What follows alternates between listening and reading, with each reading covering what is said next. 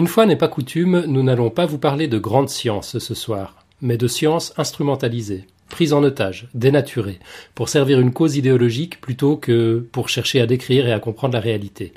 Nous verrons comment les dérives du passé résonnent avec celles d'aujourd'hui. Bienvenue sur Podcast Science épisode 103. Nous sommes le jeudi 4 octobre 2012 et David nous parle d'histoire des sciences avec l'incroyable histoire de Trofim Denisovitch Lysenko.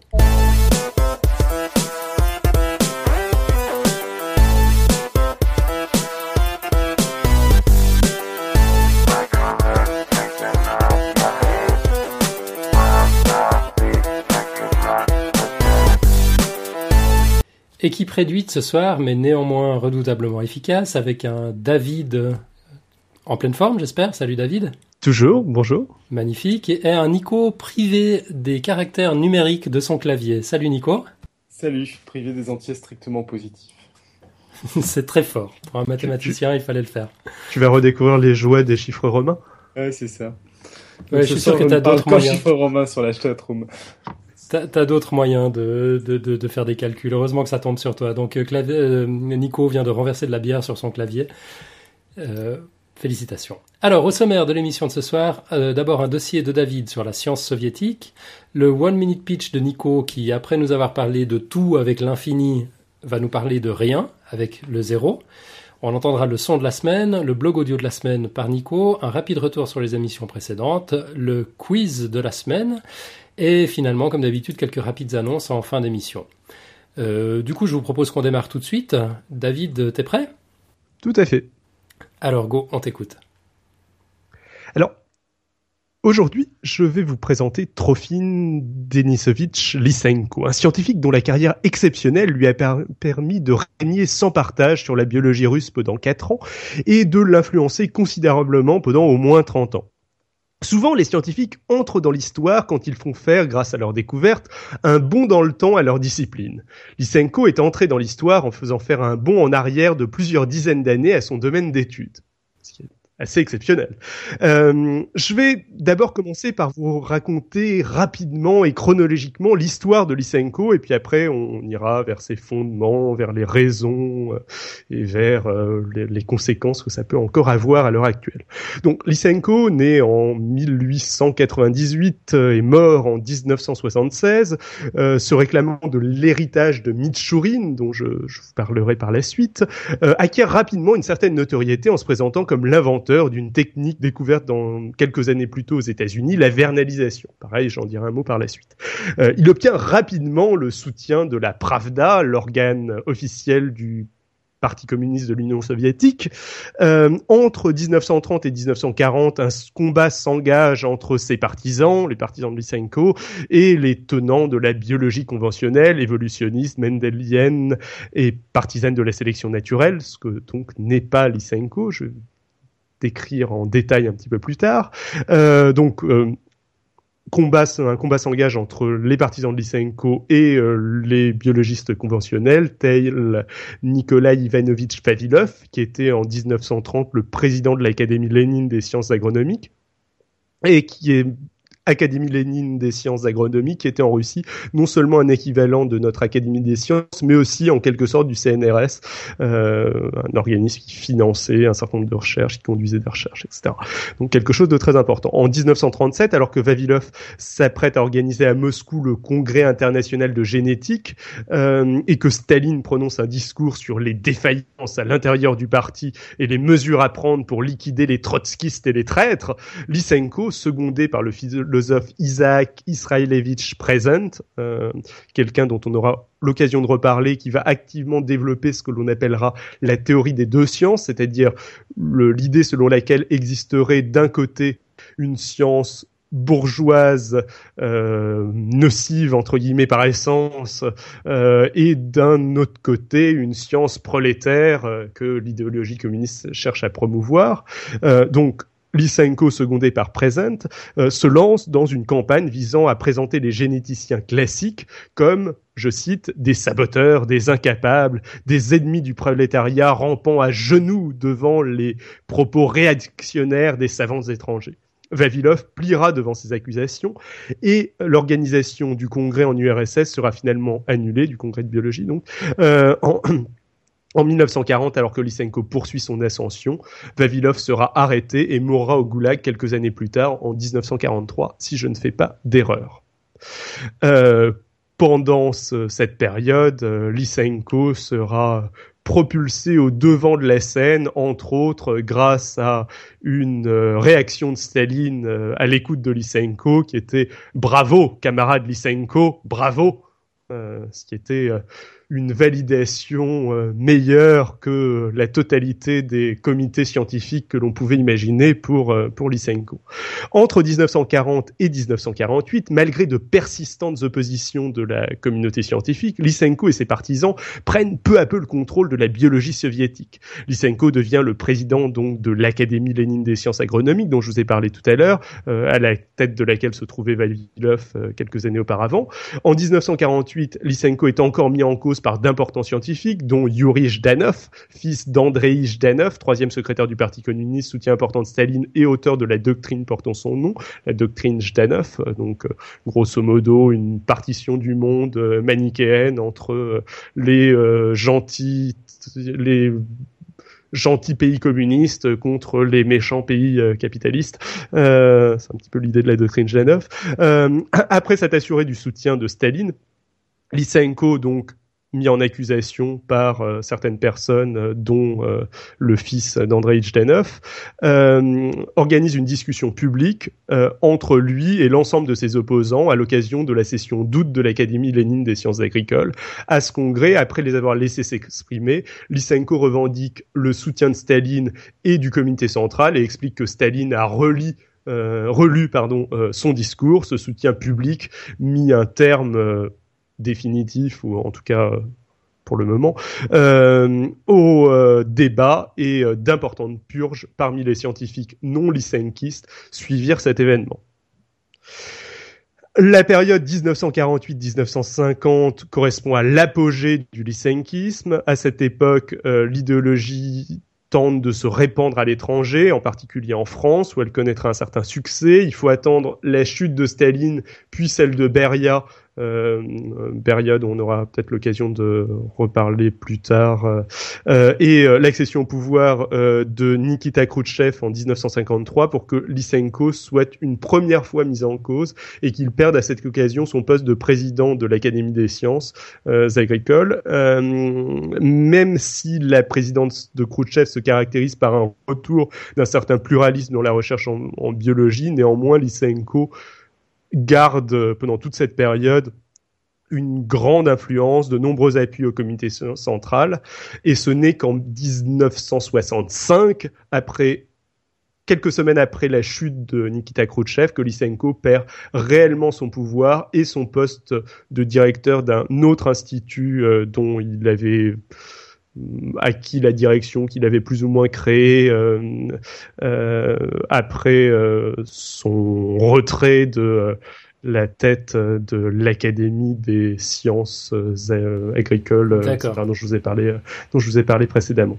Ok, donc c'est en 1965 seulement qu'il a été qu'il a été destitué de toutes ses responsabilités.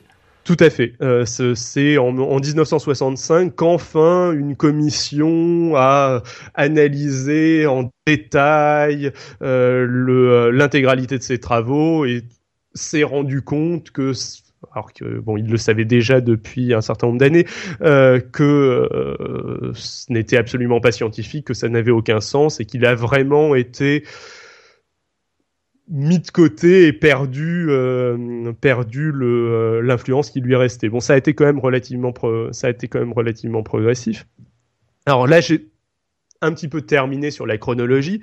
Maintenant, avant de euh, vous expliquer un petit peu le, la science que développait Lysenko, je vais dire deux mots très rapides euh, sur euh, deux autres euh, intellectuels soviétiques qui sont un peu à la base, enfin ou qui ont qui ont fortement inspiré Lysenko, dont Lysenko se, réclame. Le premier, c'est Mitchurin. Il faut savoir que le Lysenko se réclame euh, mitchourinien et explique qu'il euh, développe une biologie mitchourinienne. Donc quel est ce, ce Mitchourin dont je vous avais déjà parlé au tout début du dossier?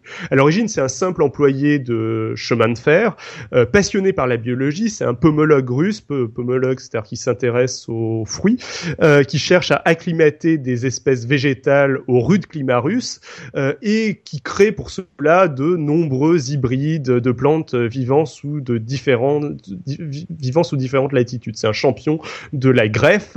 Euh, nourrit un certain ressentiment pour euh, le tsar, au vu du dédain que celui-ci a manifesté pour ses recherches. Mitchourine avait constitué une collection d'arbres fruitiers qui était euh, absolument impressionnante euh, et il cherchait une certaine reconnaissance que ne lui a pas donné le tsar à l'époque.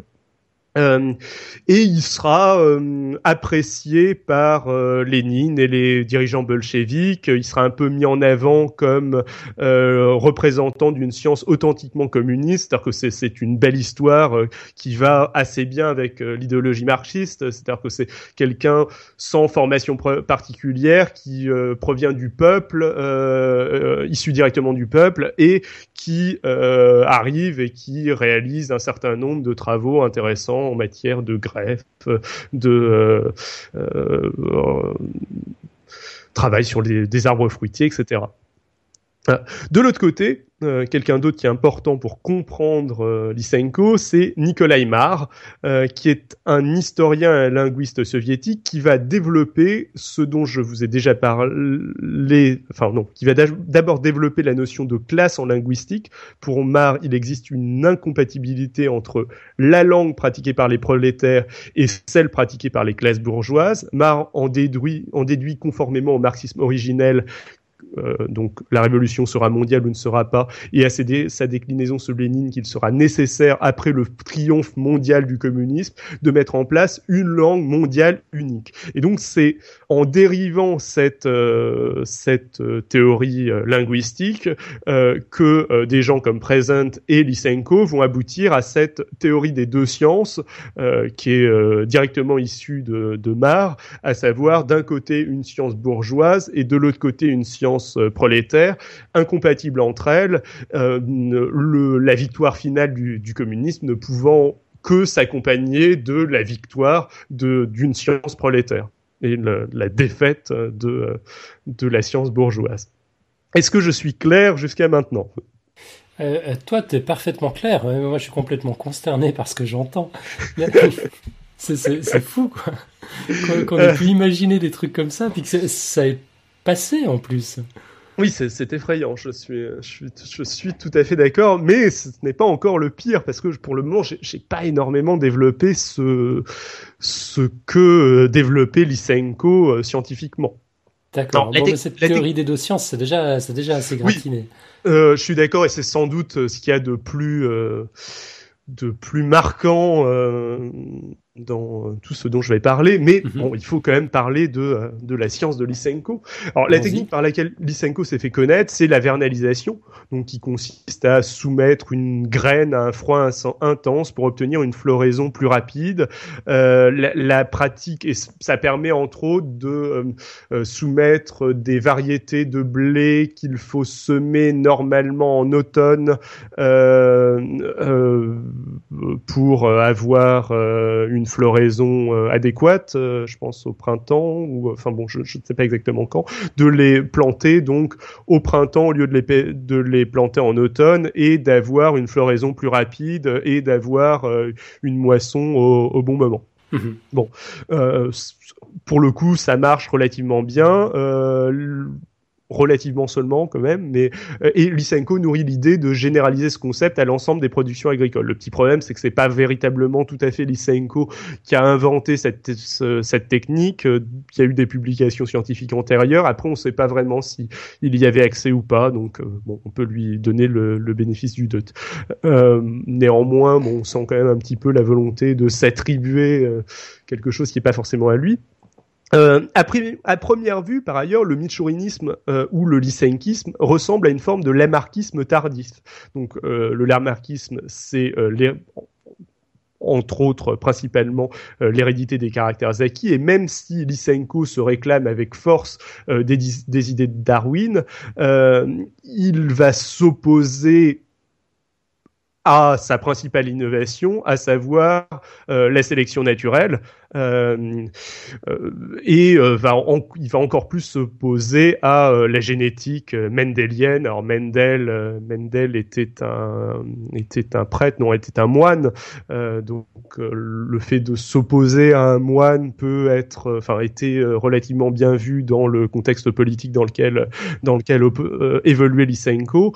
et donc il va rejeter avec force la génétique mendélienne.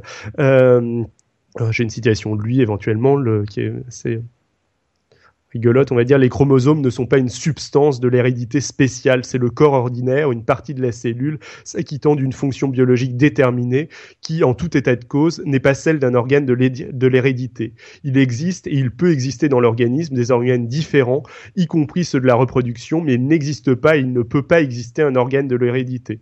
Autant euh, vaudrait-il y chercher un organe de la vie.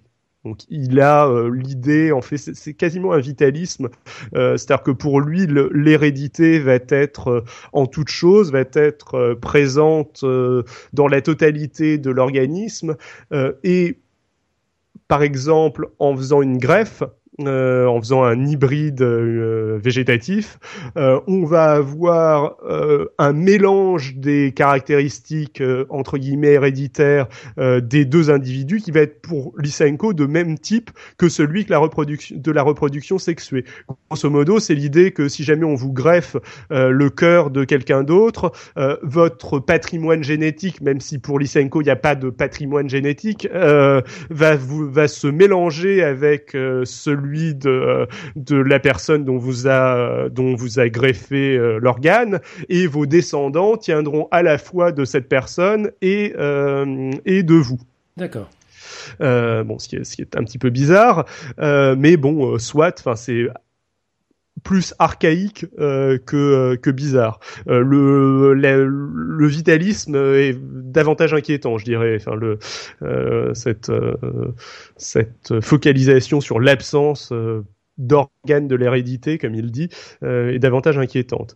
Euh, donc, bon, il rejette avec force l'idée de sélection naturelle. il explique que la concurrence n'existe pas euh, au sein d'une même espèce, donc ça, ça va complètement à l'opposé de la sélection naturelle de Darwin, et donc il va avoir des euh, euh, théories un petit peu fumeuses, il va expliquer qu'il y a une solidarité intraspécifique, et donc, une plantation dense d'une seule espèce est une manière efficace de cultiver des terres arides. Euh, c'est souvent avec des arguments politiques et philosophiques que, euh, que Lysenko va, va rejeter la sélection naturelle. Euh, il va expliquer que, euh, grosso modo, euh, au nom du d'un idéal marxiste, euh, il ne peut pas y avoir de concurrence au sein d'individus d'une même espèce et donc euh, qui va naturellement y avoir une certaine une certaine solidarité envers euh, des graines de je ne sais trop quoi qu'on va faire pousser en, en, plantation dense. Donc ça, ça ne marche absolument pas. C'est-à-dire que vous vous saturez un, un, territoire pas particulièrement fertile de de graines, ça va pas pousser mieux, ça va au contraire pousser beaucoup moins bien parce qu'il va y avoir davantage justement de concurrence euh, entre ces euh, êtres vivants pour les maigres ressources euh, du, du territoire concerné, de, la terre concernée, et ça va pousser beaucoup moins bien et il va y avoir beaucoup de, de choses, de, plantes qui ne vont pas atteindre leur taille, leur taille adulte. C'est assez rigolo de voir que malgré tout,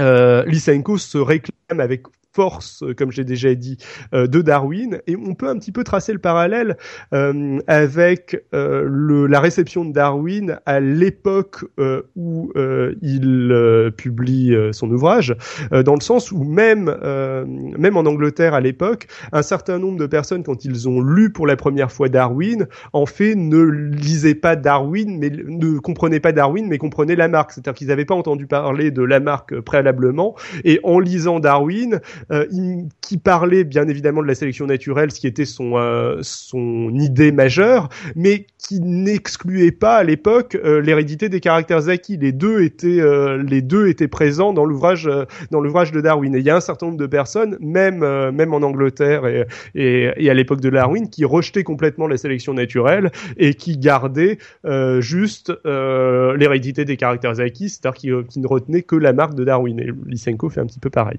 Euh, bon, après il va y avoir d'autres euh, d'autres théories euh, encore un petit peu plus bizarre. Il va chercher à fabriquer de nouveaux types d'engrais. Euh, donc euh, généralement, le, les engrais à l'époque étaient constitués de terre et de fumier. Il y avait une proportion de 15-20% de terre et 80-85% de fumier. Donc euh, Lysenko, sans aucune base scientifique ni test, va expliquer qu'on peut inverser ces proportions et que ça marche aussi bien avec 80% de terre et 15 à 20% de fumier, ce qui ne ne sera jamais démontré, ne marchera pas. Il va aussi affirmer euh, que euh, euh, qu'il va y avoir une transformation rapide, que l'évolution va procéder par bonds très rapides.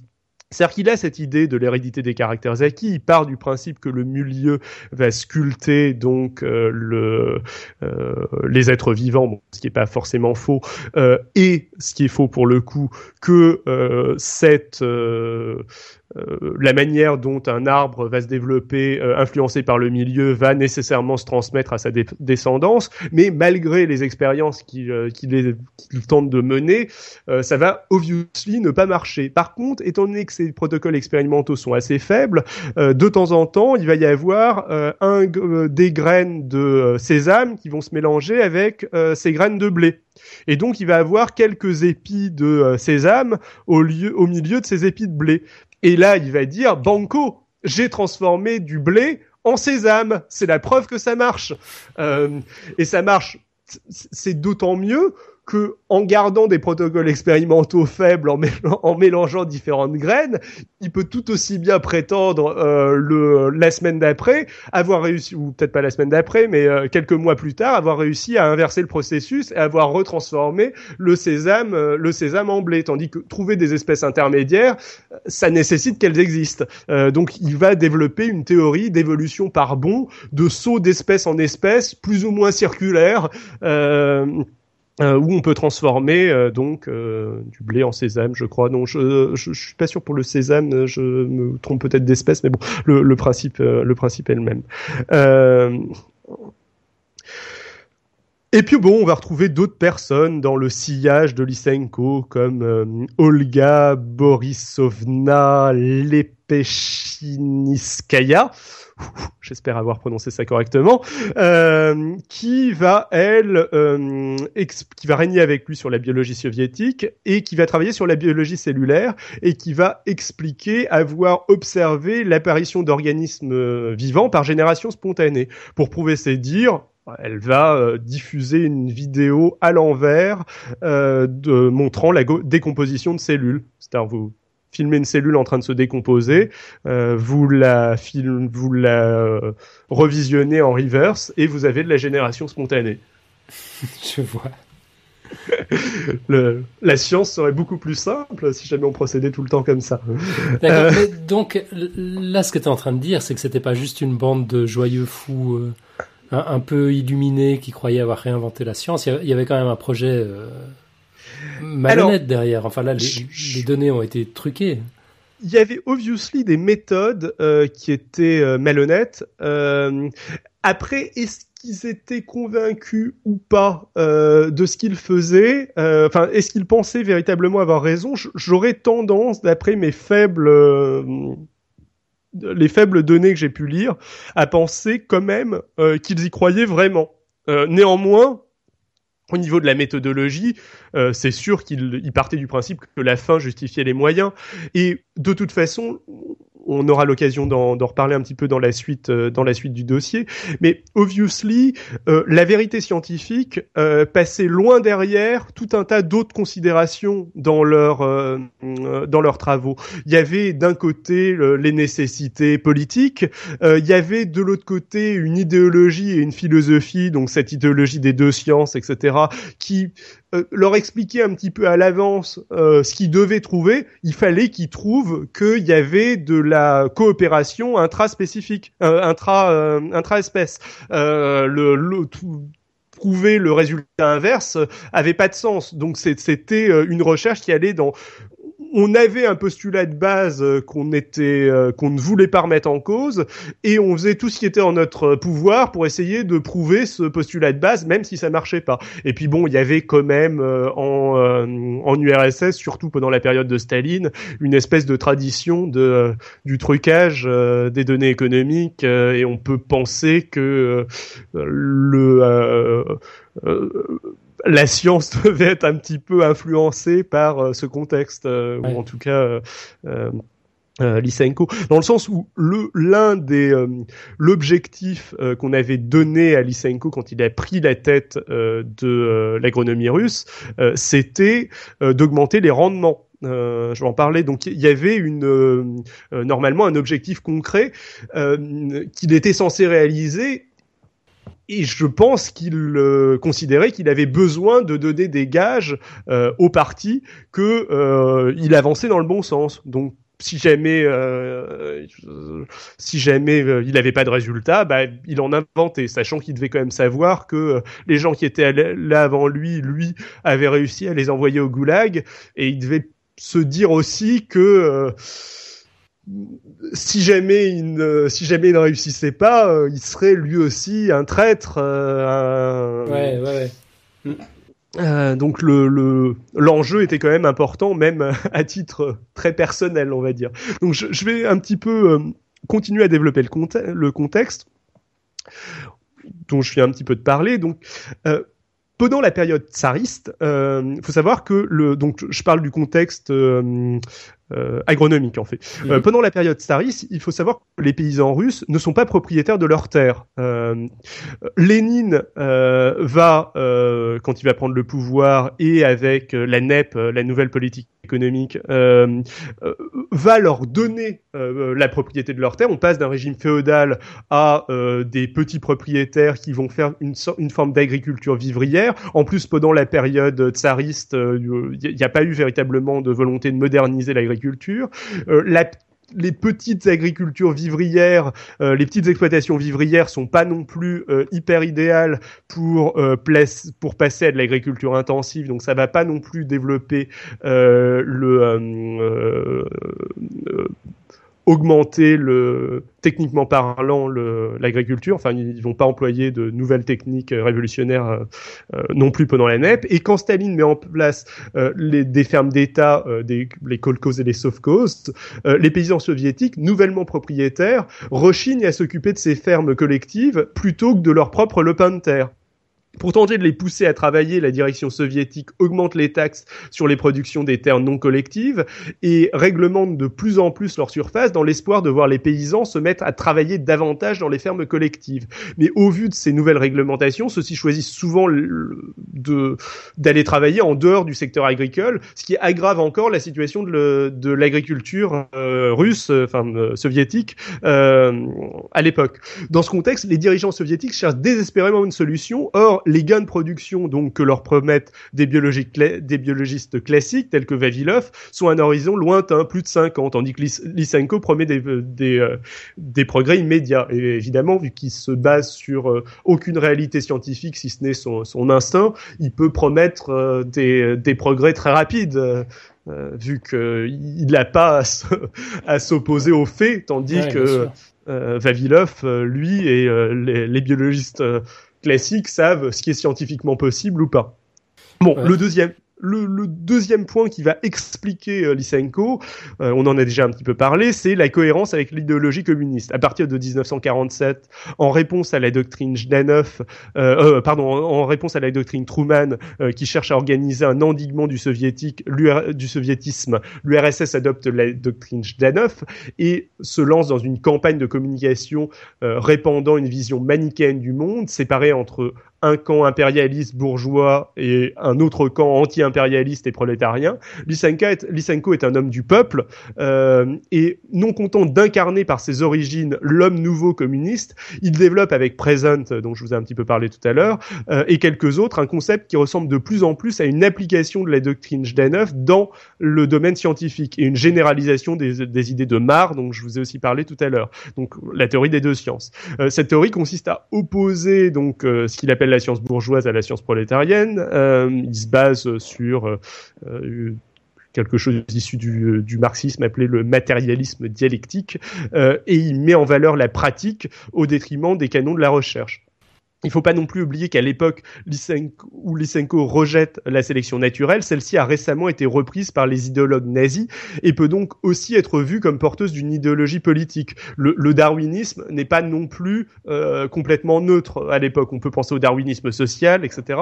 Tout cela, il y a un certain nombre d'économistes qui, à l'époque, cherchent à récupérer euh, les idées de euh, la sélection, la sélection de la sélection naturelle pour essayer de les appliquer à l'économie. Et puis il y a Malthus qui est un économiste et qui est vu comme, enfin bon, qu'on peut relier, qu'on peut relier à Darwin.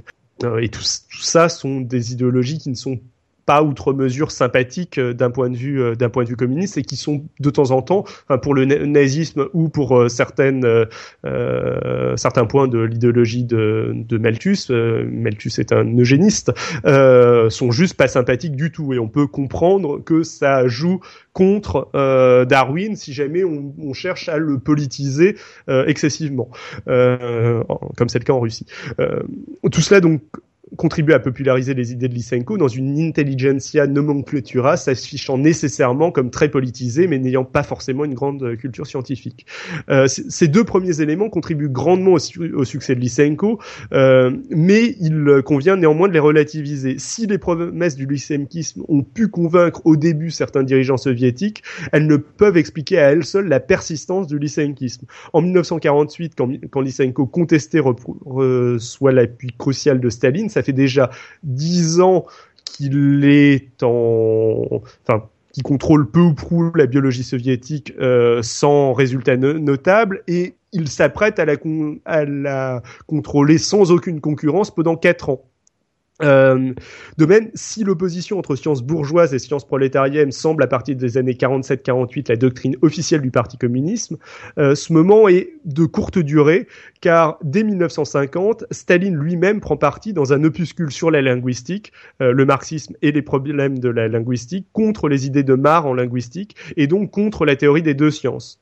Euh, donc je, je, vais un petit peu développer ce, ce, point avant de continuer. Donc les idées de Nicolas Marr, euh, de Nicolas furent longtemps l'idéologie euh, officielle du régime en matière de linguistique.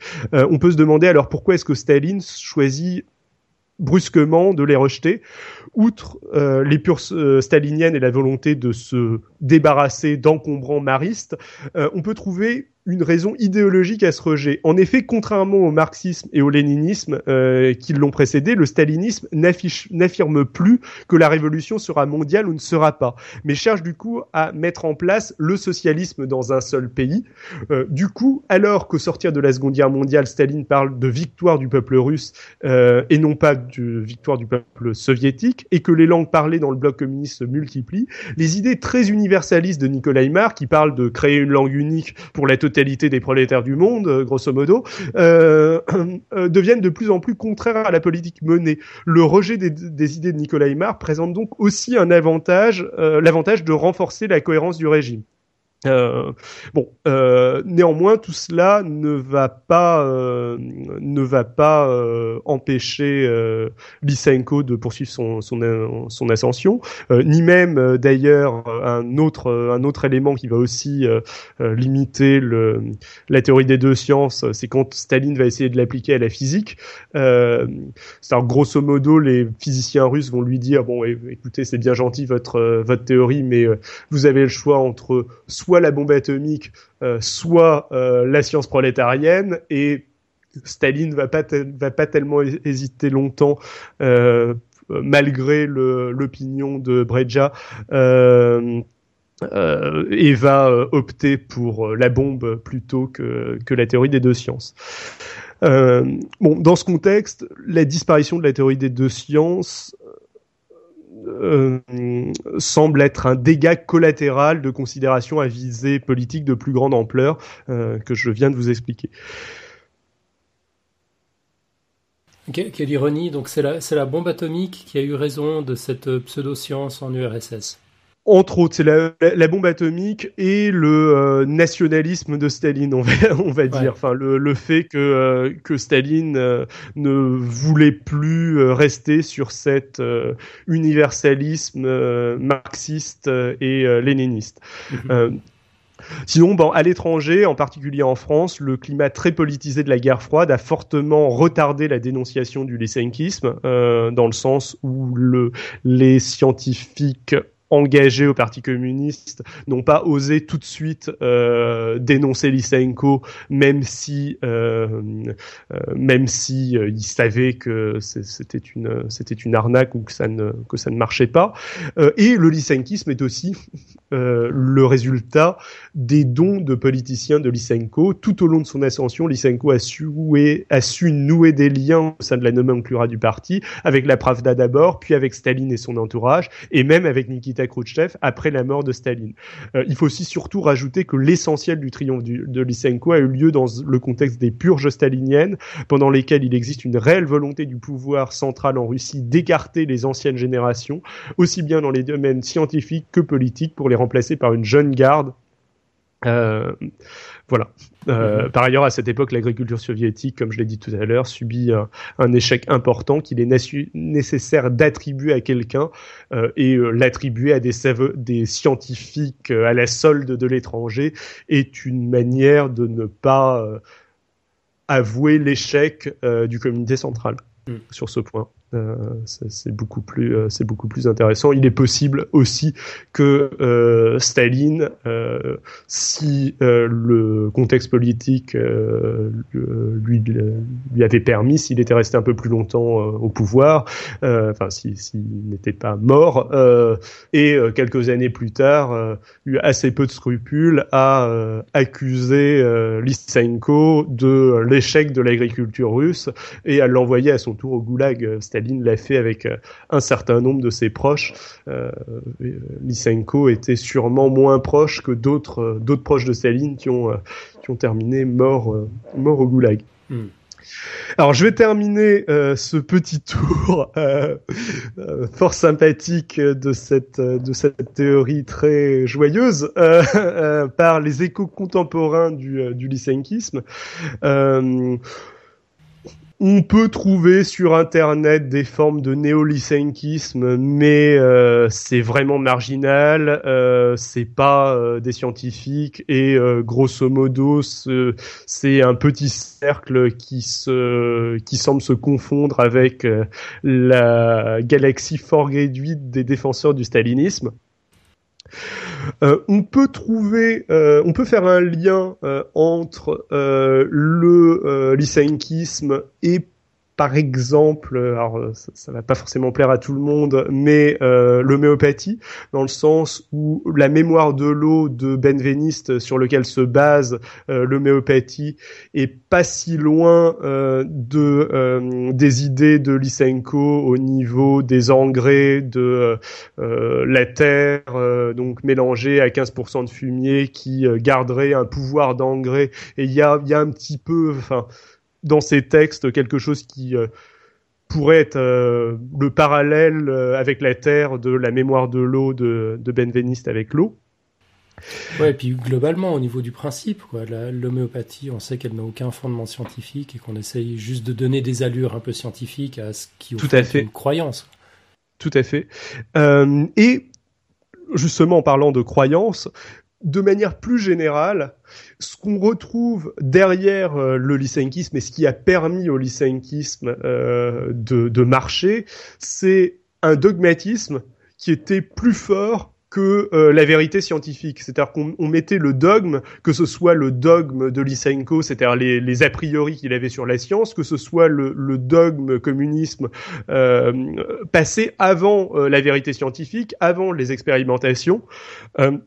Et finalement, les expérimentations étaient là que pour euh, prouver euh, ce que euh, ce qu'on savait déjà en quelque sorte.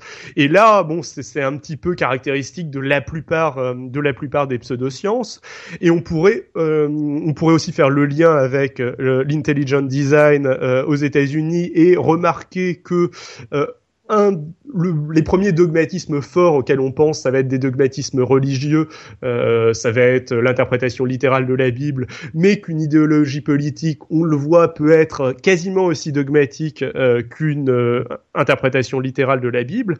Et puis un autre niveau, et entre autres au niveau des, des euh, méthodes, euh, euh, c'est-à-dire que euh, Lysenko a fait une grande partie de sa carrière dans la Pravda, il a communiqué principalement lors de son ascension vers des médias de masse en court-circuitant les, circuits les circuits scientifiques officiels.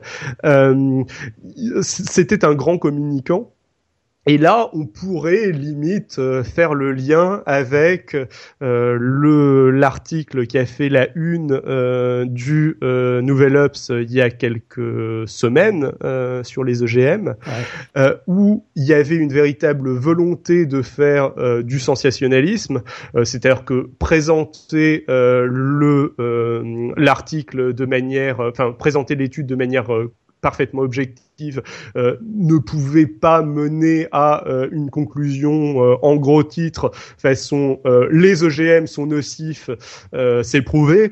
ça pouvait au mieux mener à des conclusions de type tel type d'OGM semble nocif ou des études euh, sur euh, des durées plus importantes euh, semble être une piste intéressante pour évaluer l'hypothétique nocivité des, des, EGM et ça a véritablement été cette étude scientifique a véritablement été construite comme une campagne de com et pas comme une étude en étant ouvert sur les résultats possibles. Euh, mhm. on sent que les les, euh, les personnes qui l'ont mené euh, savaient déjà ce qu'ils ce qu'ils voulaient trouver. Bon, j'espère ne pas avoir été trop confus. j'ai eu l'impression d'avoir bafouillé un certain nombre de fois, mais voilà, je pense que j'ai fait le tour de ce que je voulais dire. Ok, on a quelques questions pour toi. D'abord un, un, commentaire de Tracker Stellaire sur Twitter qui demande ce qu'en pense Mélenchon. C'est euh, rhétorique, hein, il faut pas répondre. Euh, par contre, on a une vraie question de Pingouin dans la chatroom qui demande mhm. si les scientifiques des pays occidentaux ont essayé de reproduire les expériences de Lysenko pour les vérifier.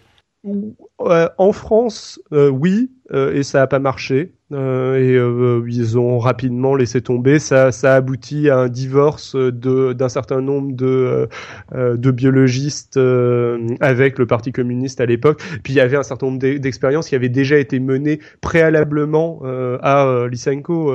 Enfin, enfin tu, tu, le disais tout à l'heure. bon, ça, ça c'est pas tout directement Lysenko, mais Pasteur avait prouvé qu'il n'y avait pas de génération spontanée, par exemple. le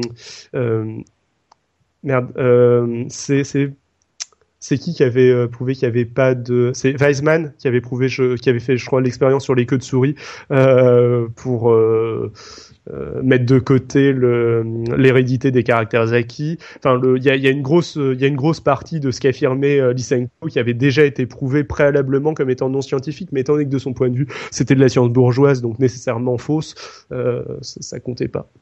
Mon premier réflexe quand j'entends ça, ce serait de me dire bon, mais ça s'inscrivait dans un tel contexte idéologique que, que, finalement, voilà, ça c'est un truc de, de l'époque.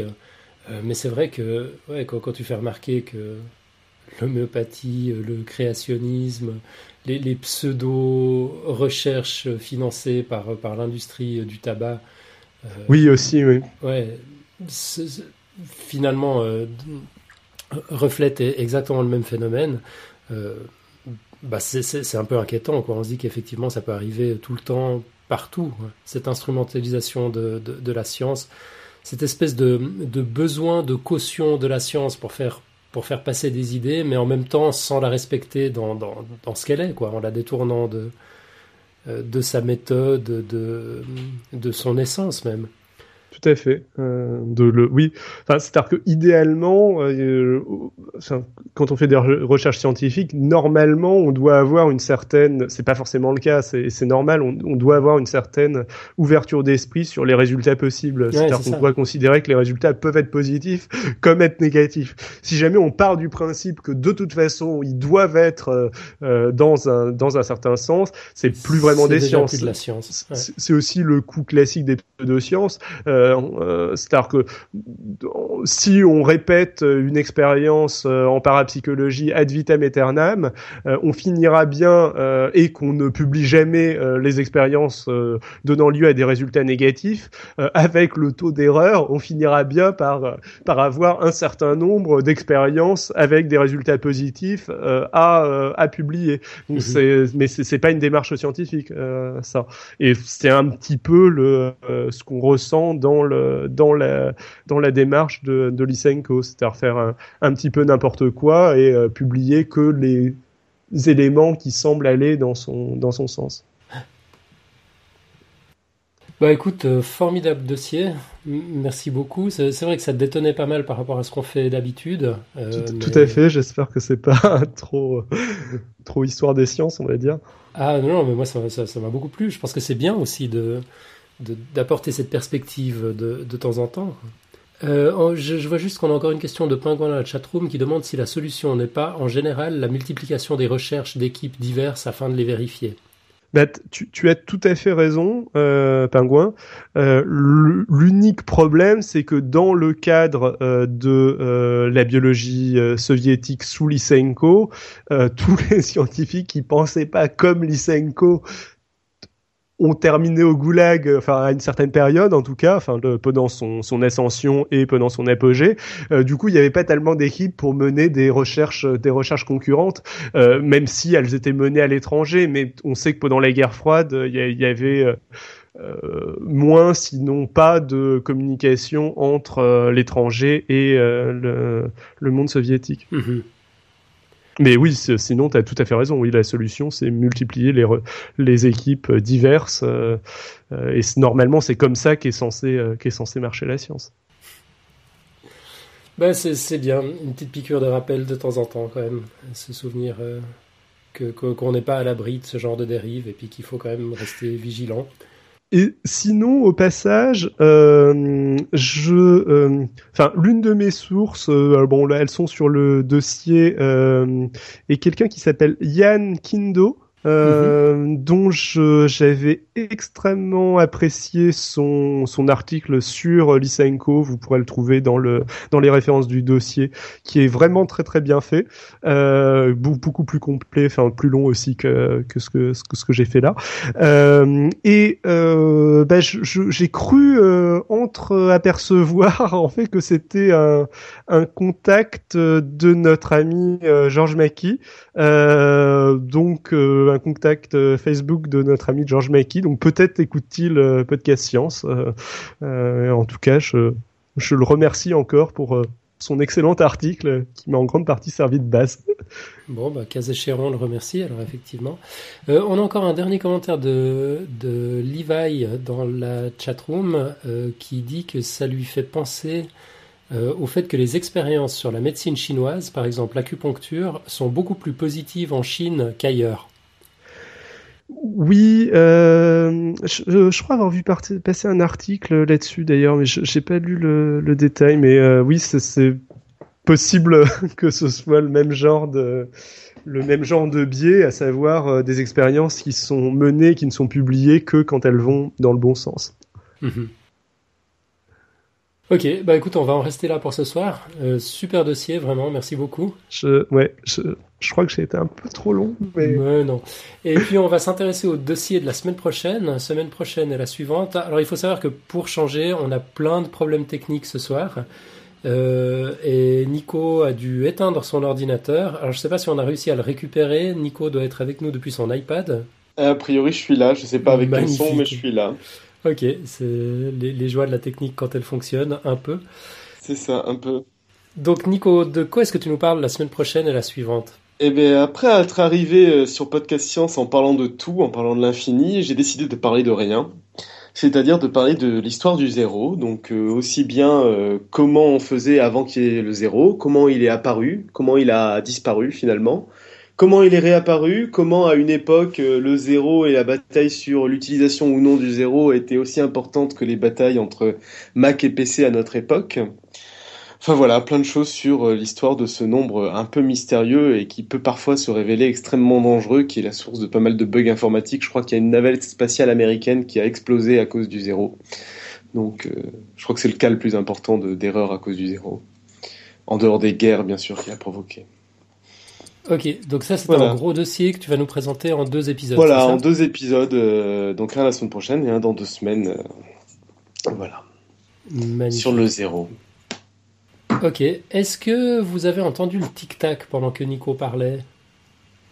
Non, pas moi en tout cas. Non plus. Parce qu'en perdant l'ordinateur de Nico, on a perdu les jingles aussi et on a perdu euh, les sons qu'on devait passer, notamment le, son de la semaine. Alors je, je, vais quand même faire un essai. Si par miracle ça marche, ce serait, ce serait cool. Allons-y.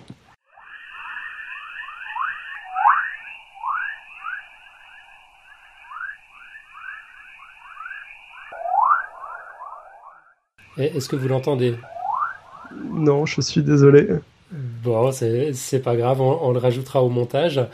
Euh, le son donc que, vous n'avez pas entendu, on, va reprendre l'explication au début. Donc le, son et les ondes électromagnétiques, comme la lumière ou les micro-ondes, sont des choses complètement différentes. Mais elles ont, elles ont pourtant en commun d'être des ondes. On peut les dessiner de la même manière et on peut euh, convertir facilement une onde électromagnétique en une onde sonore et vice-versa. Et le son que vous venez d'entendre est justement le résultat de la conversion audio d'une onde électromagnétique. C'est ce qu'on pourrait entendre si on avait des antennes à la place des oreilles en se baladant au bord du champ magnétique de la Terre, lieu de collision permanente d'ondes radio. C'est un signal très particulier dans le sens où l'onde oscille à des fréquences proches de ce qu'on peut entendre justement, à quelques hertz seulement. Du coup, c'est très simple à convertir en son, un pour un. Et les scientifiques appellent ce son chorus. Et le chorus que nous venons d'entendre a été capté par la paire de satellites lancés par la NASA en août dernier, euh, appelé Radiation Belt Storm Probes, et dont le but est d'étudier ces radiations afin de les détecter plus rapidement euh, et de pouvoir prévenir euh, les conséquences des phénomènes électromagnétiques on trouve plus d'informations sur le blog de Phil Plate de Bad Astronomy. Euh, et puis on trouvera dans les notes de l'émission euh, un lien sur le son original euh, de la NASA et puis sur, une vidéo également qui explique le phénomène. Et en fait, ce qu'ils font, c'est qu'ils démodulent, enfin, ils font varier les fréquences de l'onde pour que ce soit dans le domaine sonore, en fait. Euh, en fait, c'est deux domaines différents, l'onde électromagnétique et le domaine sonore. Tu étais obligé de les, convertir. Oui, c'est ça. Et tu, euh, tu, diminues les fréquences, en fait. Faut que tu les augmentes. Je sais pas dans quel sens faut aller. Euh, je suis même pas sûr que ce soit une transposition dans ce sens-là, parce que la fréquence est à peu près la même, en fait. Mais. Euh, D'accord. Ouais. Bon, ce sera à creuser. Très bien. Ok. Euh, sinon, on passe à l'audioblog de la semaine. qui va aussi être très particulier. Bah, comme on, ne peut pas passer de son ce soir, tu vas nous le faire en live.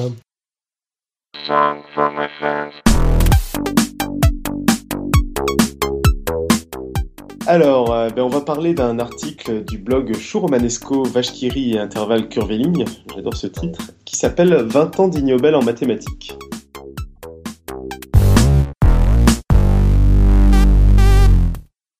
Donc c'est un, article qui date de septembre 2011 et en septembre 2011, la cérémonie des Ignobel la cérémonie des a pour la 21e fois parodié la remise des prix Nobel en récompensant les recherches scientifiques les plus improbables, les découvertes les plus absurdes ou les prouesses les plus nuisibles. La fournée des Ignobel 2011 est une nouvelle fois haute en couleur, puisqu'elle prime entre autres la découverte de l'absence de contagion du bâillement chez les tortues charbonnières à pattes rouges, ou la densité idéale de wasabi nécessaire pour être réveillé en cas d'urgence. Les domaines récompensés par l'Ignobel sont les mêmes que ceux du prix Nobel. P, littérature, médecine, physique, chimie, économie. Mais, suivant l'actualité de l'année, d'autres domaines sont parfois à l'honneur, comme l'art, la psychologie, la zoologie, l'informatique ou les mathématiques, domaines cruellement absents des Nobel. Aujourd'hui est donc un jour parfait pour passer en revue 20 ans d'Ignobel en mathématiques. En fait, si on regarde les choses de plus près, on s'aperçoit que les mathématiques n'ont été primées que 6 fois en 21 ans. Du coup, le tour d'horizon va être vite fait. Alors en 1993, Robert Fed a été récompensé pour avoir calculé les chances exactes que Mikhail Gorbatchev soit l'antéchrist. Robert Fed, donc ingénieur nucléaire, mais également numérologue, originaire de Greenville en Californie du Sud, a utilisé toutes ses connaissances en statistique pour évaluer, avec une incroyable précision, la probabilité que Mikhail Gorbatchev soit l'antéchrist. La probabilité en question est de une chance sur plus de 710 millions de millions. 710 millions de milliards, excusez-moi. Ce calcul a été réalisé par Fade dans son livre Gorbachev Has the Real Antichrist Come, publié en 1988. En apprenant sa victoire, Robert Fed a assuré que son livre était tout à fait sérieux et qu'il n'y a rien de ridicule à utiliser les mathématiques pour répondre à des questions qui ne sont pas du champ mathématique. On passe en 1994 où l'église baptiste sudiste de l'Alabama a été récompensée pour ses estimations du nombre de citoyens d'Alabama destinés à l'enfer. C'est donc la Southern Baptist Church of Alabama, mesureur mathématique de moralité, qui a été récompensée pour avoir calculé, compté par compté, le nombre de citoyens destinés à l'enfer, à moins qu'ils ne se repentissent. Dans les faits, on apprend par exemple que le comté de Butler perdra seulement 30% de ses âmes, alors que le comté de Jefferson perdra 42,8%. Le calcul mené par l'église baptiste n'est pas si compliqué que ça. À partir de données datant de 1990, ils ont simplement mesuré, ils ont simplement calculé le nombre de personnes dont la religion n'est pas la leur. En 2002, Skrikurmar et Nirmalan ont été récompensés pour avoir estimé la surface totale des éléphants d'Asie. Donc Skrikumar et Nirmalan, chercheurs à l'université de Kerala en Inde, ont été récompensés pour leur article Estimation of the Total Surface Area in Indian Elephants où il détermine expérimentalement la surface totale des éléphants d'Asie, à partir d'un panel représentatif composé de 24 éléphants, 12 mâles, 12 femelles, de 18 à 60 ans, de 1880 à 5290 kg, ils ont découvert un modèle n'utilisant que deux paramètres, la hauteur du garrot, h, et la circonférence de ses pattes antérieures, FFC. En particulier, la surface totale d'un éléphant est indépendante de son sexe. La formule qu'ils ont découverte est la suivante la surface est égale à moins 8,255 plus 6,807 h, donc la hauteur du garrot, plus 7,073 FFC, la circonférence des pattes antérieures. On passe en 2006, où Svensson et Barnes ont été récompensés pour le calcul du nombre de photos qu'il faut prendre d'un groupe de personnes pour être sûr qu'une personne ne cligne des yeux. Donc Svensson et Barnes, membres du CIRO, l'organisme gouvernemental australien pour la recherche scientifique, ont été récompensés pour leur article Blank Free Photo Guaranteed, où l'on peut lire les formules donnant, pour un nombre de personnes donné, le nombre de photos qu'il est nécessaire de prendre pour être presque sûr qu'aucun d'eux ne ferme les yeux. Johnson et Barnes sont partis du principe qu'un être humain normal cligne des yeux 10 fois par minute, qu'un clin d'œil dure 250 millisecondes et que, avec une bonne lumière, le temps de pose d'une photo est de 8 millisecondes. Après, c'est qu'une histoire de calcul de probabilité, d'événements indépendants et de courbes en cloche. Avec une mauvaise lumière, il faudra une trentaine de photos pour prendre un groupe de 30 personnes sans qu'elles ne soient gâchées. Cependant, pour un groupe de 50 personnes, même avec une bonne lumière, il est presque impossible d'avoir une photo réussie. En 2009, Gideon Gono a été récompensé pour avoir imprimé une très large gamme de billets de banque. Gono n'est autre que le gouverneur de la réserve bancaire du Zimbabwe.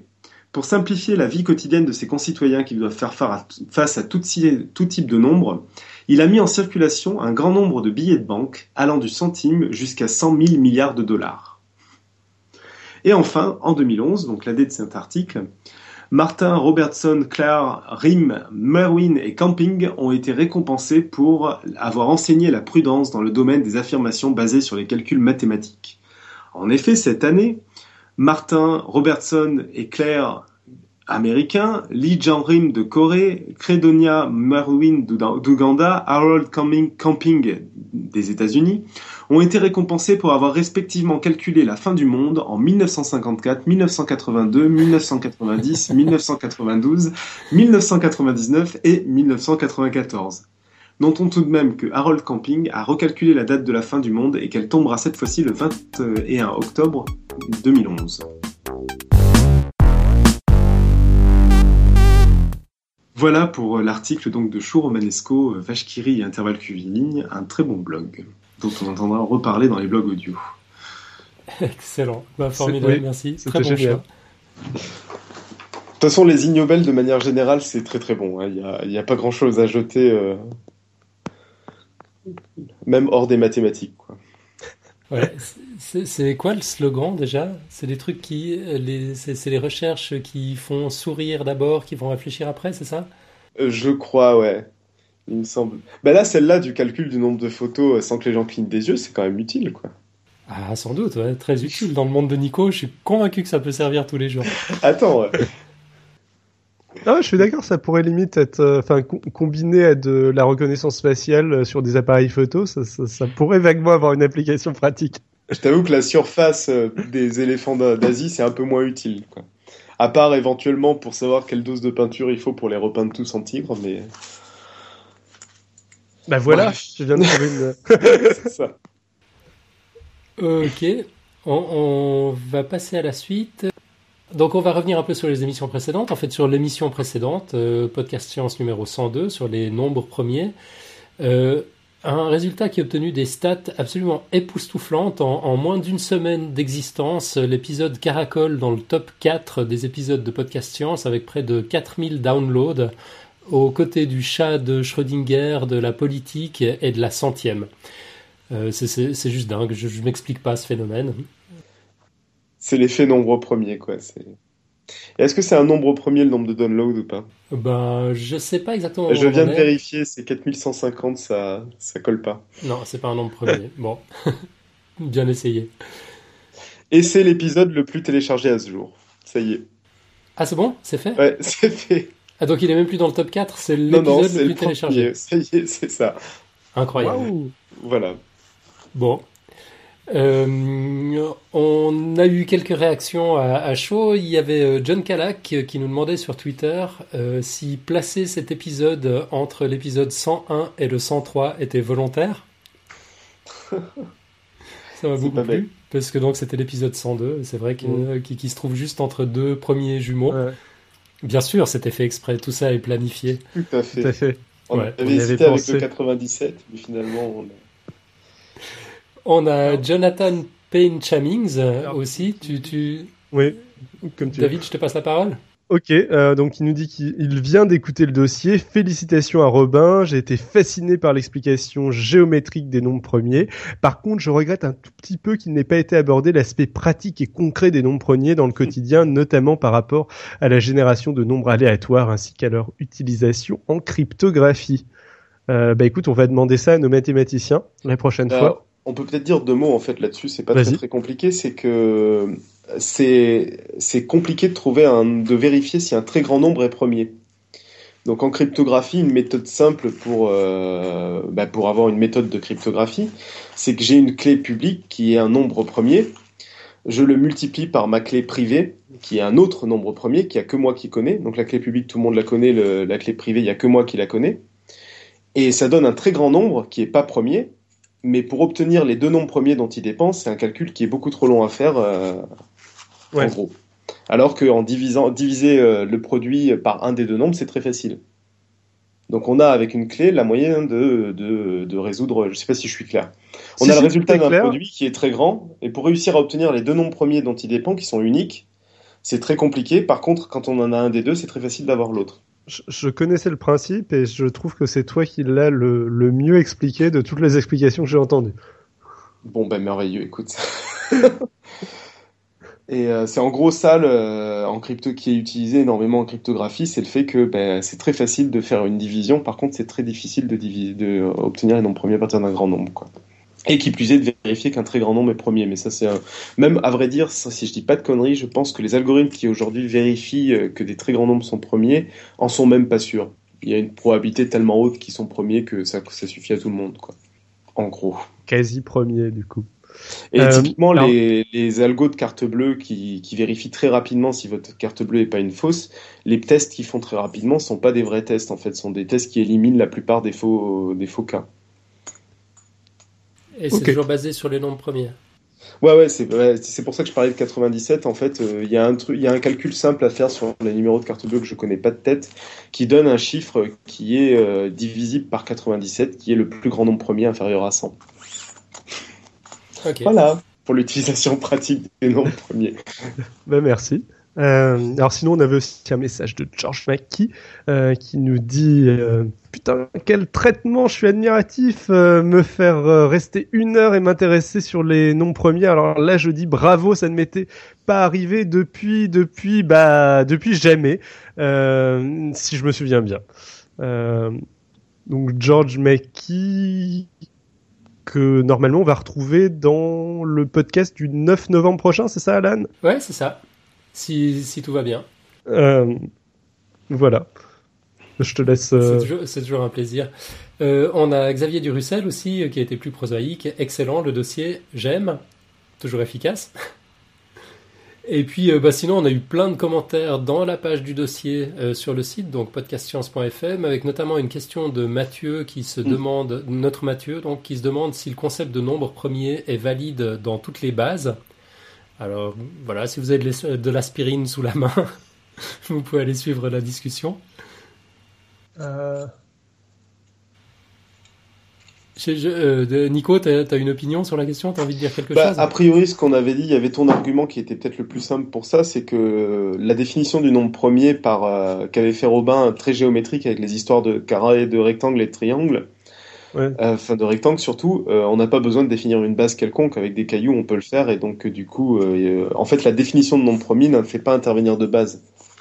Donc après, Ouais, tout ce qu'on peut dire, les, les petites bidouilles du genre, euh, si ça finit par zéro ou un nombre pair, euh, c'est pas un nombre premier.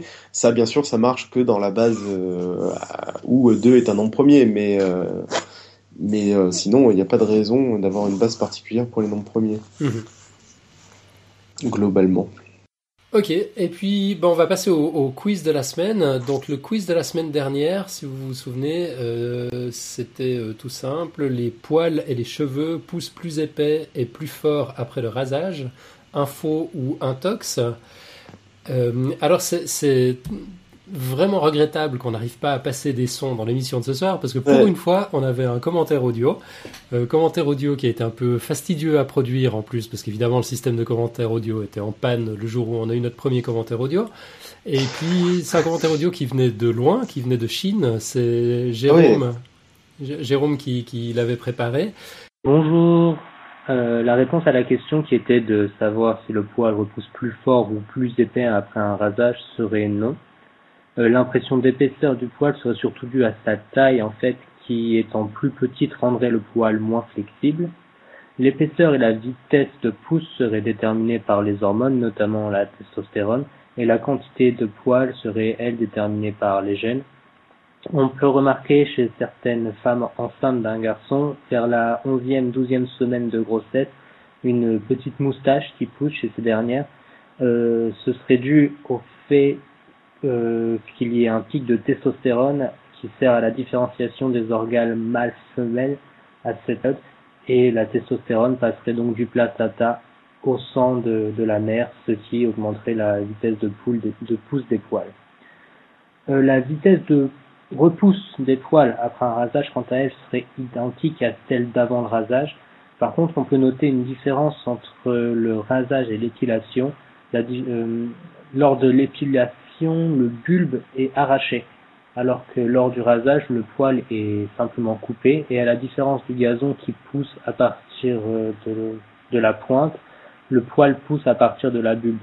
Donc euh, le bulbe n'a pas besoin de se reformer pour euh, repousser. Voilà une petite réponse, bah, j'espère que ça ira et je vous souhaite bon courage pour la suite. Il s'attendait aussi à ce que ça passe pas. Du coup, il nous a envoyé euh, une version écrite de, son intervention. Alors, il nous dit le cheveu est constitué d'une racine contenue dans un follicule, implantée dans le cuir chevelu, le derme, et d'une tige de kératine, molécule fibreuse constituant aussi les ongles de notre peau fabriqués par la racine. Cette tige de kératine est la partie visible du cheveu, tige qui n'est en réalité qu'une structure morte. Cette tige du poil ne contient ni vaisseau sanguin ni nerf. Euh, le fait de couper les cheveux ne stimule ni n'affecte euh, donc en rien la racine ni le système de fabrication du cheveu, étant donné que ce dernier n'est en fait qu'une structure certes visible mais inerte. Et puis je viens de me rendre compte que je me suis planté. En fait, ce que j'ai lu, c'est pas la réponse écrite de Jérôme, il l'avait écrite à tout hasard, mais j'ai oublié de la coller dans le document. Ce que je viens de vous lire, c'est la réponse que j'avais préparée, euh, que je suis allé piocher sur tatoufo.com le tombeau des idées reçues. Il y, a, il y a toujours des trucs très intéressants. Euh, voilà, donc ça c'était la réponse en version cheveux, mais c'est bien sûr exactement la même pour les poils, parce qu'un cheveu ou un poil, ben, finalement à part la longueur, c'est rigoureusement identique. Et ce que je vous propose comme quiz pour, euh, cette semaine, euh, alors accrochez-vous, il va falloir dire si, si c'est une info ou une intox. on peut déterminer la température ambiante grâce au champ des grillons. Info ou intox? Hmm. Qu'est-ce que vous en pensez, vous, a priori? Euh, Moi, je pense que c'est trop bizarre d'inventer ça comme ça. Quoi. je pense que c'est une info. J'allais dire la même chose. Ça, me semble trop peu instinctif euh, pour être euh, pour être faux. ok, intéressant. Bon, on verra ça la semaine prochaine. semaine prochaine, où c'est promis, on aura, on aura réparé notre système et on pourra passer ah ben, les centaines de, de commentaires audio qui seront arrivés d'ici là. Et je, complète en disant que je doute que ça marche pour toutes les températures. Tu veux dire les températures où les grillons ne vivent pas ouais, je, pense qu'à partir d'une certaine température, le, grillon ne fait plus de bruit. ouais, effectivement, je pense qu'une fois qu'il est cuit, ou s'il est congelé, ça marche pas. ça, c'est dans un certain range, bien sûr. Ok, euh, ben on passe sans plus attendre à la quote de la semaine. Euh, est-ce que quelqu'un a préparé quelque chose? Moi, je peux dire que c'était sur ah, mon ordinateur qui est mort, c'est ça? Ah ouais, je peux dire ça, ouais, c'est pas mal. Je peux te trouver des quotes de Lysenko, euh, si tu veux. il va me falloir deux secondes, mais... ok. Bon, écoute, moi j'en avais préparé une à tout hasard. Vas-y, ouais. Ouais, et puis je pense qu'elle est, elle est pas mal de, circonstances. je l'ai dit en anglais, puis quelqu'un l'a traduit. Ouais. The greatest enemy of knowledge is not ignorance, it is the illusion of knowledge. Et c'est de ah. Stephen Hawking. Mmh. Très joli. Le, plus grand ennemi à la connaissance n'est pas l'ignorance, c'est euh, d'être persuadé de connaître, de savoir. C'est ça en gros. C'est l'illusion de la connaissance. C'est l'illusion de la connaissance, j'avais oublié le terme de. c'est l'illusion de la connaissance, c'est ça. Ouais, c'est très chouette. C'est de Stephen Hawking. Ouais, ça, ça, ça me parle bien. Puis je trouve que ça mm. colle assez avec l'histoire de lycée. Oui, carrément, oui. Mm. Tout à fait. Dans, l'intervalle, David, tu as retrouvé la, la bah, J'en ai trouvé une éventuellement, euh, mais bon, ça va être un, peu bizarre. En fait, c'est le, c'est une côte de Staline, si je ne fais pas, si je ne fais pas erreur, et c'est le moment. Ah si, euh, éventuellement, j'en ai une très, euh, j'en ai une très rapide. C'est la première côte de Staline, c'est bravo, camarade Lysenko, bravo, qui est, qui est pas mal. Enfin, c'est euh, le Staline réagissant à, euh, euh, aux propos de Lysenko à un moment donné de, lors d'un congrès. Sinon, j'ai une côte de Staline au moment où il a décidé d'enterrer la théorie des deux sciences. donc, c'est intéressant. Euh, L'erreur de, nos camarades est qu'ils ne voient pas la différence entre la culture et la langue et ne comprennent pas que la culture change de contenu à chaque nouvelle période de développement de la société, tandis que la langue reste pour l'essentiel la même pendant plusieurs périodes et sert aussi bien la nouvelle culture que l'ancienne. Ainsi, euh, ah, la langue comme moyen de communication a toujours été et reste une langue unique pour la, pour la société commune à tous ses membres. Euh, la formulation caractère de classe de la langue relève d'une thèse erronée non marxiste. Alors bon, voilà. avant il a promu le contraire, mais euh, bon, c'est le moment où il a enterré la chose.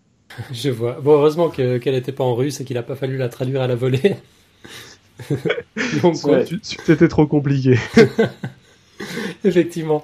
Ok, on va conclure avec euh, quelques petits plugs et annonces, comme d'habitude. Euh, Nico, tu voulais nous dire quelque chose sur les évadés? Ah oui, oui, euh, il y a ma troupe d'impro qui fait sa rentrée avec un spectacle d'improvisation le 12 octobre, qui, qui, ne coûte qu'une consommation dans le bar.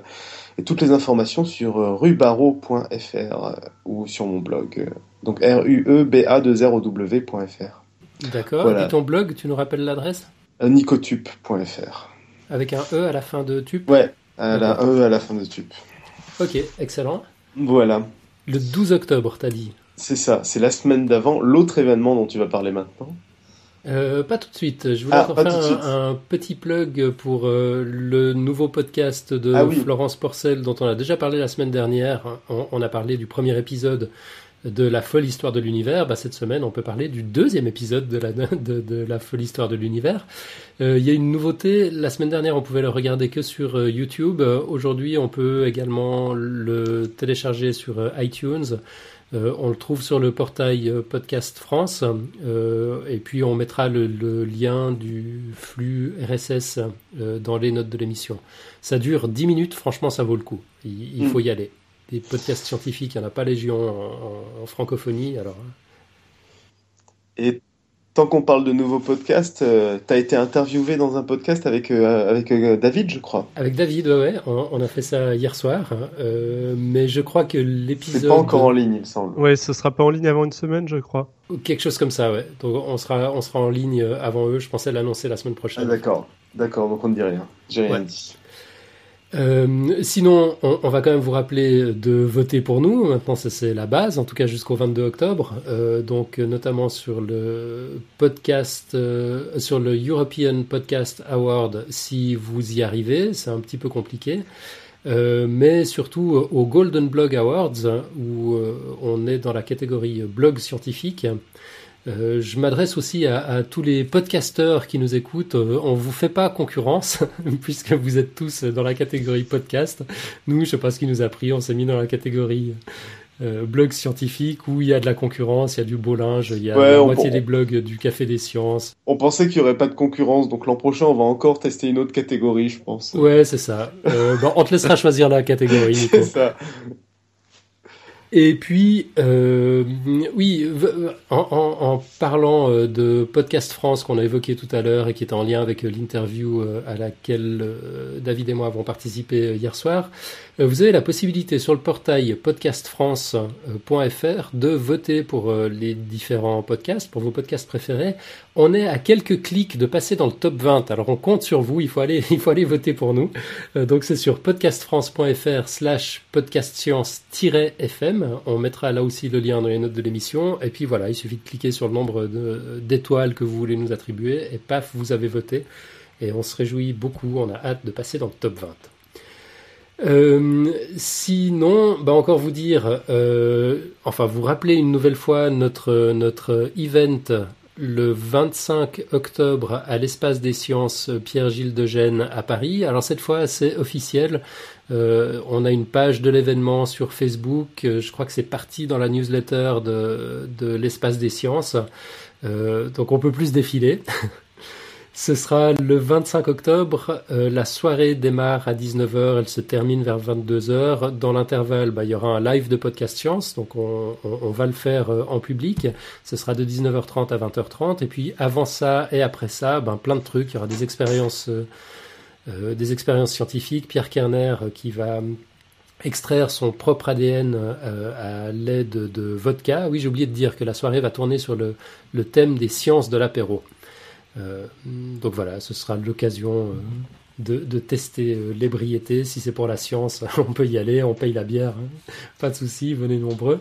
Il y aura bien sûr des illustrations live, non seulement de Nico, mais de toute la clique de Strip Science. Ouais, et a priori, il devrait y avoir pas mal de monde de Strip Science. Exactement. premier- ouais, donc c'est c'est chouette. Ouais, euh, j'ai perdu le compte maintenant, mais on, on en était à quoi? Oh, 4-5 personnes, je crois déjà. Ouais, même un peu plus, je crois. Donc Euh, euh, ça va puis- être sympa. euh. Ouais, et il y aura d'autres d'autres animations. On va bien sûr essayer de casser quelques quelques adages et dictons populaires sur sur, sur l'alcool. Et puis ce qui serait drôle, ce serait que les dessinateurs les illustrent. Euh, Mm. Donc là aussi, on, on, on a prévu quelques animations. Vous avez la possibilité, si vous êtes dans le public, euh, de, de proposer vos vos, vos, vos citations et puis euh, voir ce que voir ce que ça donne. Euh, voilà, le, le programme n'est pas encore complètement finalisé, euh, mais on y arrive gentiment. Il y aura encore des surprises. Ce qui est vraiment important de noter, c'est la date, donc le 25 octobre. Le lieu, c'est l'espace des sciences Pierre-Gilles de Gênes euh, à Paris. Et puis euh, l'heure, donc ce sera à partir de 19h. Et puis l'opération sera relayée évidemment bah, à travers notre page de live, donc vous pourrez quand même nous, écouter à distance. Si vous habitez à plus de, qu'est-ce qu'on va dire? Allez, à plus de 10 000 km de Paris, on considère que vous avez une bonne excuse pour ne pas venir, et du coup vous pouvez nous écouter euh, sur le live. Euh, l'opération sera relayée aussi par euh, nos textes sur tous les médias sociaux, donc vous aurez la possibilité de suivre ça à distance si, si, si vous voulez pas venir. Mais franchement, il faut venir. Pas mieux. Comme d'hab, n'oubliez pas de, noter euh, ce podcast, donc que ce soit sur iTunes, euh, aussi sur Podcast France, on en a parlé tout à l'heure, euh, ou sur notre site internet. N'hésitez pas à nous laisser des commentaires, c'est ça qui nous motive. Euh, vous trouverez euh, un petit plugin pour laisser des notes au dossier et pour laisser des commentaires audio. vous pouvez aussi nous suivre sur Twitter, sur Facebook, partager vos dossiers, nos dossiers sur votre réseau social préféré, ça nous aide à nous faire connaître au plus grand nombre et ça nous permet de répandre la science autour de vous. Euh, pour nous trouver, iTunes Store, Podcast Science, Twitter, at Podcast Science, Facebook, Podcast Science, Google Plus, Podcast Science, en gros, Podcast Science un peu partout. Euh, il y a toujours les Golden Blog Awards, on vous en a déjà parlé. Il y a aussi les European Podcast Awards, si vous trouvez comment voter. Euh, et Alan l'a déjà dit, réservez bien la date du 25 octobre 2012 si vous êtes à Paris. Euh, passez nous voir pour l'event IRL à l'espace des sciences. Voilà, et puis euh, juste dire encore que John Calac, qui travaille en principe le soir, a posé son congé pour être avec nous ce jour-là. Alors voilà, le, standard est, fixé, maintenant il faut battre euh, John Calac. Euh, et, je tiens juste à préciser que bien sûr toutes les histoires de bière renversée sur mon ordinateur étaient uniquement de la communication pour la soirée du 25 octobre. Bien sûr. Science et alcool, tout ça. Voilà. T'as sacrifié un ordinateur, mais c'est pour la bonne cause. C'est pour la bonne cause. Ouais. Euh, bah, c'est marrant, je vois dans la chatroom qu'on a quelques dictons euh, populaires qui, sur l'alcool qui, qui, arrivent. On, va les noter. oui, oui. L'alcool, c'est bon pour le cœur. Euh, l'alcool, ça affine les mirettes. Excellent. Bon, bon, on va bien s'amuser en tout cas. Euh, donc on se retrouve la semaine prochaine. Euh, c'est Nico qui nous parle de l'histoire du zéro. Donc c'est 0, 1 sur 2, si j'ose, puisque tu vas faire ça en deux épisodes. Ce sera donc jeudi... Fais attention, ne divise pas par 0, c'est interdit. Ouais, il faudra que tu nous expliques Comment ça. Attends, il y a, y a, des, y a des. Ça, j'ai découvert, mais je pense que j'aurais pas le temps de fouiller. Il y a des mathématiciens qui ont essayé de faire des espaces où on a le droit de diviser par 0. Mais a priori, on peut plus rien faire du tout à part diviser par 0. D'accord. C'est con. D'accord. Donc en fait, on, a un, écran bleu de la mort en permanence, c'est ça. Mais on a le droit. Ok, bah tu nous raconteras tout ça la semaine prochaine à la suivante. Donc on se retrouve le jeudi 11 octobre à 20h30. Bah, D'ici là, excellente semaine à toutes et à tous. Et merci à, à tout le monde dans la chatroom d'avoir été là. À bientôt. ciao. ciao. ciao, ciao.